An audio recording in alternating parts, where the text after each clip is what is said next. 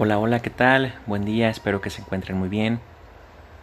Quiero platicarles acerca de la emoción miedo.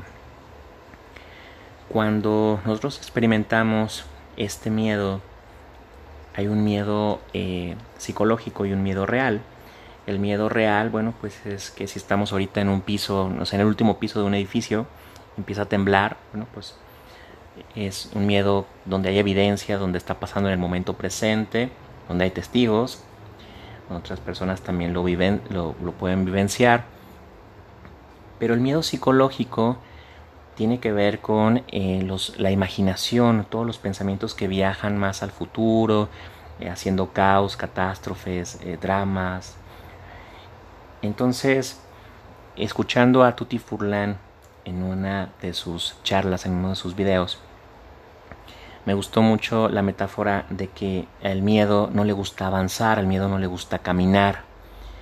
Entonces, que si nosotros estamos avanzando, que si nosotros eh, nos, nos, imaginamos que estamos, no sé, caminando o en una bicicleta, pues lo ideal sería no dejar de pedalear, no dejar de avanzar.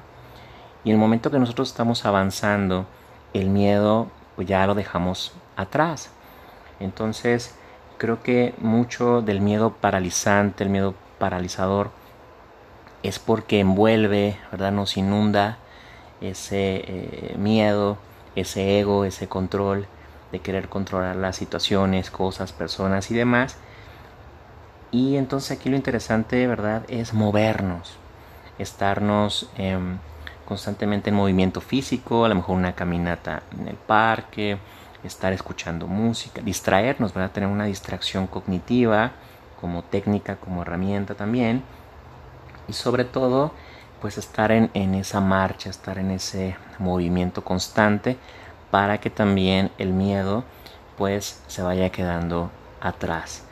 También una de las maneras para que el miedo se pueda eclipsar o lo podamos también ir em, bajando de intensidad pues es cuando tomamos decisiones.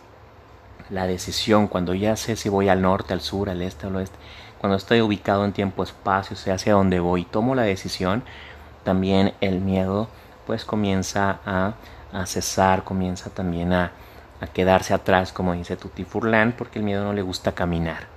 Entonces, les dejo esta reflexión.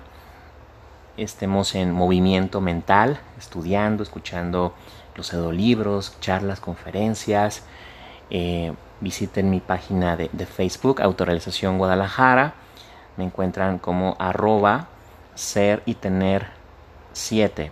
Arroba ser y tener 7. Y bueno, pues ahí voy publicando mucho contenido de valor. Gracias, seguimos en contacto. Cuídense mucho, que estén muy bien.